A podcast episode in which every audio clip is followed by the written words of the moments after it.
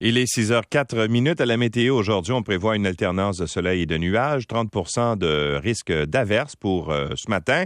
Le maximum sera de 24 degrés, donc une belle journée en perspective avec un humidex à 27. C'est très confortable. Ce soir et cette nuit, ce sera dégagé, il fera 16. Et pour mercredi, du beau soleil. L'ennuagement se produit en mi-journée, mais il n'y aura pas nécessairement de pluie. Euh, on parle d'un maximum de 23 degrés, 25 à l'humidex et du beau soleil prévu pour jeudi. Il fait en ce moment à Montréal 16 degrés. On va bien sûr euh, immédiatement aller joindre Tetiana Ogarkova euh, en Ukraine, bien sûr, à ce 125e jour de guerre. Et euh, pour parler de ces horribles frappes hier qui ont, qui, ont, qui ont frappé justement un centre commercial où des, des, centaines de personnes, en fait, se trouvaient, des civils. On parle maintenant de 18 morts et près de 59 blessés. bonjour, Tetiana. Bonjour. Alors, quelle est la situation euh, euh, là-bas? D'abord, qu'est-ce qui s'est passé précisément? Est-ce, qu'on, euh, est-ce que euh, tout le monde est sorti, toutes les victimes sont sorties euh, du centre commercial, des, décombres du centre commercial? Oui, selon les informations officielles, pour à, à, l'heure actuelle, donc 20 morts confirmés, 50 blessés et 30 ou quelques qui sont disparus, portés disparus, c'est-à-dire quelqu'un de la famille avait dit que leur proche était dans le centre commercial ou avait un projet de d'y passer et on peut pas retrouver le corps. Euh, les situations est telle qu'il est extrêmement difficile de dire le nombre exact de gens qui ont perdu leur vie euh, dans ce centre commercial puisque c'est un centre commercial donc il était complètement détruit par cette missile. Ensuite, il y avait un incendie énormissime. Les pompiers, ça, ça, leur a pris des heures pour étendre l'incendie et donc plusieurs corps euh, sont euh, là, mais il est impossible de les identifier. Donc, quand je vous dis le nombre 20 euh, morts, c'est-à-dire que ceux qui sont reconnaissables, c'est-à-dire peut établir l'identité. Ensuite, il y aura tout un travail de la collecte de, de ADN, en fait, mm-hmm. de quelqu'un de la famille pour euh, répondre à la question, euh, voilà, qui était là à ce moment. Il y a quand même un espoir que parce que l'alerte aérienne avait sonné. Et, mais il avait très, d'une manière très courte. Après, la frappe est arrivée assez vite. Je ne saurais pas vous dire combien de minutes, mais on espère qu'une partie, en fait, de gens ont pu sortir. D'autres ont un peu négligé euh, si vous voulez, les, cette alerte. Donc, ils étaient dans le bâtiment, mais bien sûr, personne n'espérait. C'est très éloigné de la ligne de front. On espère quand même qu'un nombre est sorti, mais euh, je, personne ne saura vous dire à, l'heure actuelle euh, on en est où avec le nombre de victimes exact. Tout sera connu, euh, on espère, dans les jours qui viennent. notamment, on espère que, que le nombre sera minimal. Mais le centre commercial est énorme. il, est, il, il, a la place pour 1000 personnes. Les, les prix le pouvoir ukrainien présumait qu'il y avait aux, alentours de 1000 personnes. Donc tout ça euh, sera à confirmer, bien sûr. Bon, mais, c'est assez étonnant, d'autant plus étonnant en fait que euh, Kremenchuk n'est pas un, une zone où il y a des combats en ce moment. C'est complètement éloigné de la ligne de front. C'est pas un endroit qui était menaçant euh, pour les Russes, n'est-ce pas? Oui, tout à fait. Et en plus, il n'y avait aucun objet militaire, aucune infrastructure. Parfois, on se dit que, par exemple, dans le cas de, euh, de l'immeuble touché à Kiev et cette école maternelle touchée à Kiev, on sait qu'il y a quelque, à une certaine distance, assez proche, il y a une usine qui pourrait être cible pour euh, cette missile. On pourrait dire que c'était une erreur. Ou bien, dans d'autres cas aussi, euh, on peut même deviner ce qui était pas loin et donc les missiles sont pas corrects. Mais à Kremenchuk, justement, il y a, il y a aucun objet de signifiance militaire dans ce coin. Donc c'est pour cela que le service de sécurité de l'Ukraine avait déjà commencé cette enquête criminelle justement pour acte de terrorisme, puisque tout simplement il n'y a rien du tout. Donc et en plus le, le marché, les surfaces comme ça, c'est très visible, c'est très grand et c'est très connu qu'il y a normalement du monde parce que ce sont des magasins tout à fait comme partout dans le monde. Donc faire ce geste que de détruire et menacer des civils, et donc ça, ça, c'est du pur terrorisme. Donc c'est pour ça que ça fait autant de chagrin et autant de, de, de d'effroi en fait ici en Ukraine. C'est la journée de deuil dans la région de Poltava, puisque la, la Kremenchuk c'est dans la région de Poltava. Euh, c'est pour cela qu'il y a autant de communication au plus haut niveau. Le président Zelensky s'est exprimé. Il y a, il y a vraiment une incompréhension totale euh, de, de, ce geste destructeur contre euh, les civils. Ouais. Mais on, on a l'impression que, euh, euh, que, que, que la Russie veut envoyer le message que personne n'est en sécurité nulle part. C'est ça le terrorisme en réalité, hein? Oui, tout à fait. C'est du terrorisme pur. En plus, euh, c'était aussi la journée de la réunion du G7.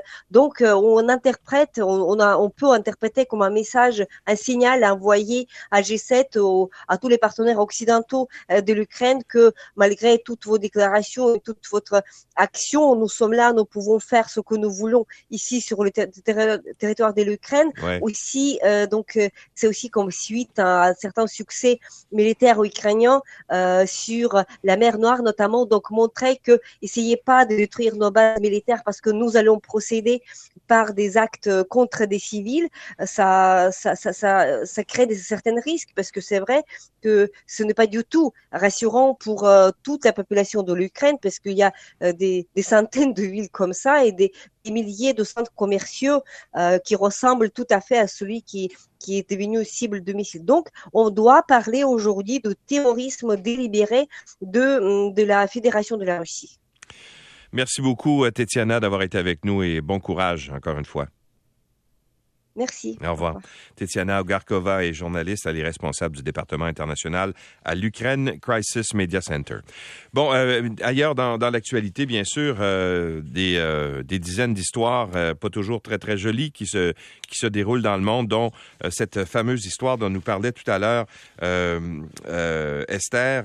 ça se passe aux États-Unis où des, des, des, dizaines de personnes, des migrants, ont été retrouvés dans un camion qui était euh, qui était fermé, qui était arrêté en fait en banlieue de San Antonio au Texas. 46 personnes, probablement des migrants, qui sont euh, décédés. 16 autres personnes étaient toujours en vie ont été amenés dans les, les hôpitaux de la région, euh, souffrant bien sûr de problèmes de chaleur. Il faut comprendre que là-bas, il fait très, très, très chaud. Lundi, la température dépassait les 37 degrés Celsius à San Antonio, selon ce qu'on nous apprend ce matin la presse. Euh, ce qui s'est passé, c'est qu'il y a un employé municipal s'est présenté sur les lieux. Il avait été alerté par un appel à l'aide un peu avant 18 heures hier. Et quand euh, les autorités sont arrivées sur place, ben, ils ont retrouvé un corps qui était à l'extérieur du camion. On a ouvert les portes et là, c'était bien sûr euh, l'horreur à l'intérieur. Les personnes présentes dans la remorque faisaient partie d'une tentative présumée de passage de migrants à la frontière avec les États-Unis. Et donc, euh, euh, on sait que le, camion est un moyen qui est fréquemment utilisé là-bas par les migrants pour passer la frontière. Euh, donc, depuis quoi quelques mois seulement, là, de septembre 2020 à septembre 2021, euh, il y a 247 personnes qui avaient été euh, signalées et qui sont décédées justement en essayant de traverser la frontière, qui sont décédées des causes de chaleur. Alors c'est un drame là-bas également qui est assez, euh, assez terrible.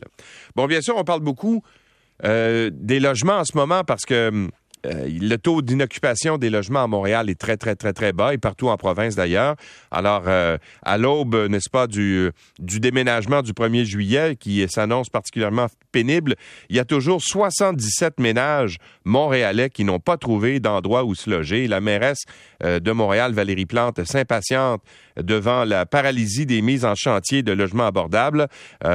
Et donc, on donne l'exemple, entre autres choses, euh, d'un programme qui existe pour financer la construction de nouveaux logements abordables et donc essayer de régler ou d'alléger, si on veut, le problème euh, lié euh, à la pénurie de, logements.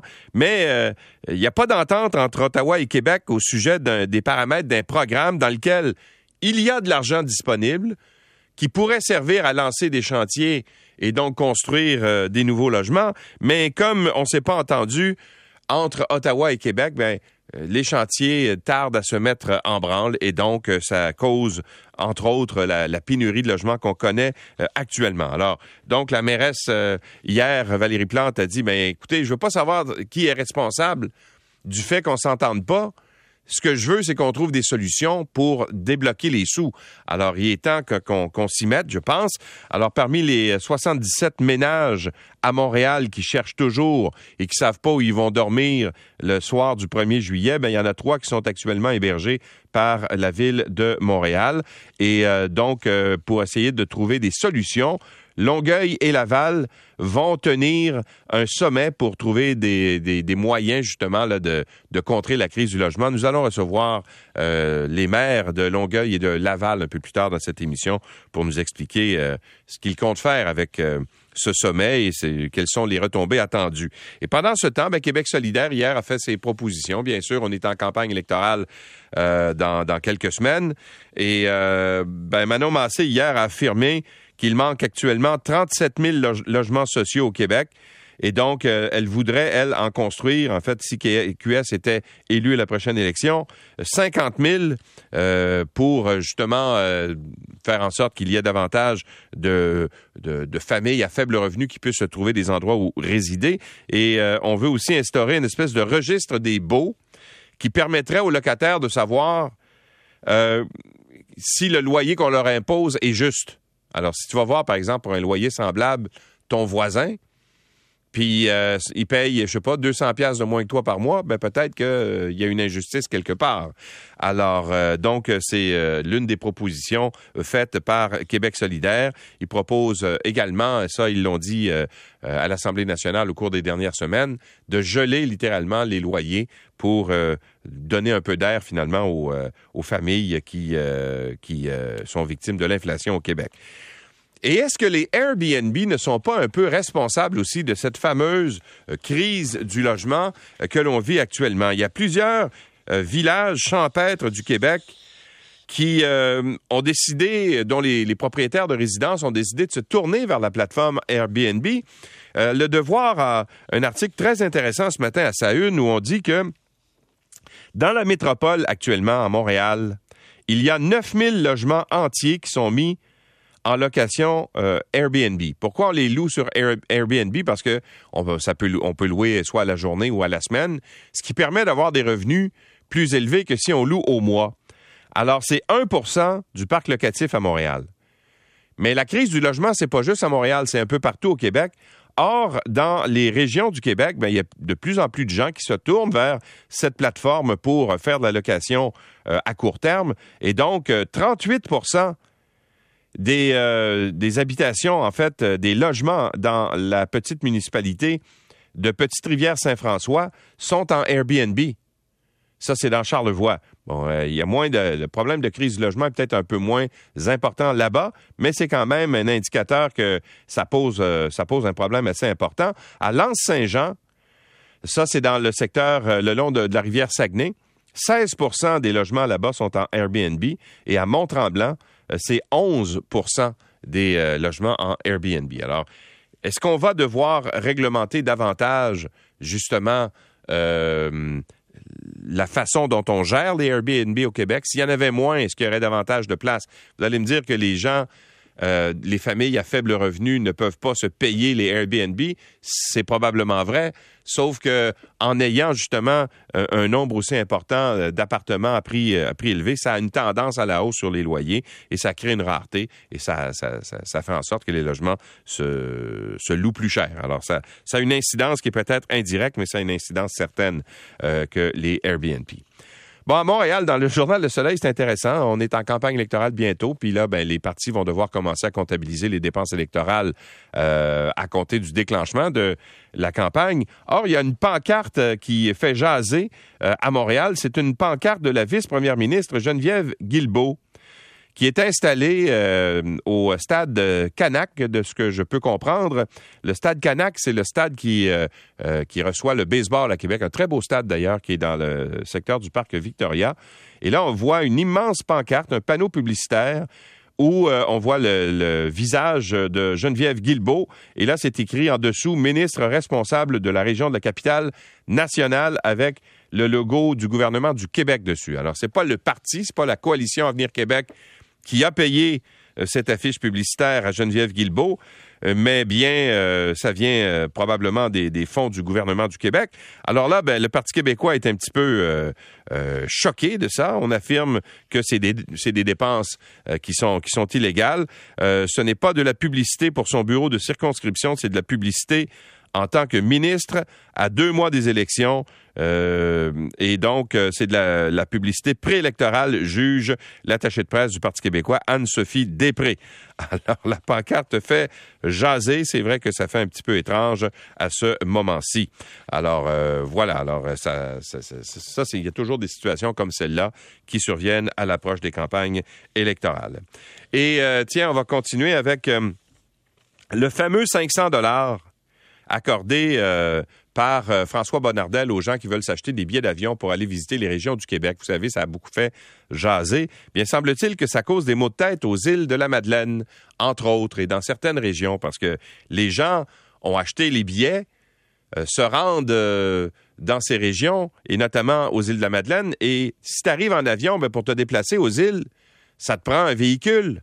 Or, euh, la compagnie qui loue les, véhicules, qui s'appelle Leblanc Location d'Auto, est débordée, a plus de véhicules disponibles. Les gens se rendent là-bas et donc euh, débarquent sur l'île et ne peuvent pas se déplacer en voiture ou louer de voiture. Doivent, on donne l'exemple d'une petite famille là, qui euh, a été obligée de louer des, des, vélos pour se déplacer, deux adultes et deux enfants. J'ai un petit problème par contre avec l'article du Journal de Montréal qui décrit cette situation parce que on nous dit que c'est le 500 dollars de François Bonnardel qui cause le fait qu'il n'y a plus de voitures sur, l'île. Mais en même temps, on nous dit aussi que dans le, premier paragraphe de l'article, les billets à 500 dollars n'ont pas aidé le tourisme aux îles de la Madeleine parce que déjà les billets étaient vendus. Alors, c'est-tu le 500 pièces ou c'est pas le 500 pièces alors, euh, il y a un petit peu de confusion dans l'article, mais il reste que les gens là-bas disent que le, fameux programme qui est entré en vigueur le 1er juin dernier euh, est peut-être mal ciblé en termes de date parce qu'il y a une dame là-bas qui dit, ben écoutez, si euh, ça donne quoi de, de, payer des, billets à 500 dollars ou de subventionner des billets à 500 dollars quand de toute façon ces billets-là ont été vendus? Parce qu'il semble que même euh, en période hors pandémie là où euh, parce que c'est plus un problème maintenant là on peut voyager à l'étranger. Vous savez que les îles de la Madeleine avaient été vraiment très populaires au cours des deux dernières années parce que les gens avaient du mal à sortir du pays. Mais là c'est plus le cas et ça demeure une une destination euh, très, très, euh, très, très importante et euh, très populaire. Et donc, il y a des gens là-bas qui disent, tu n'offres pas des billets à 500 dollars quand les billets se vendent de toute façon. Ce n'était pas nécessaire. Tu peux en offrir en octobre et en novembre. Ça, ça serait peut-être davantage mieux ciblé. C'est ce que pense une dame qui s'appelle Amélie Chiasson, qui est de Leblanc Location d'Auto. Il est 6 h 22 minutes.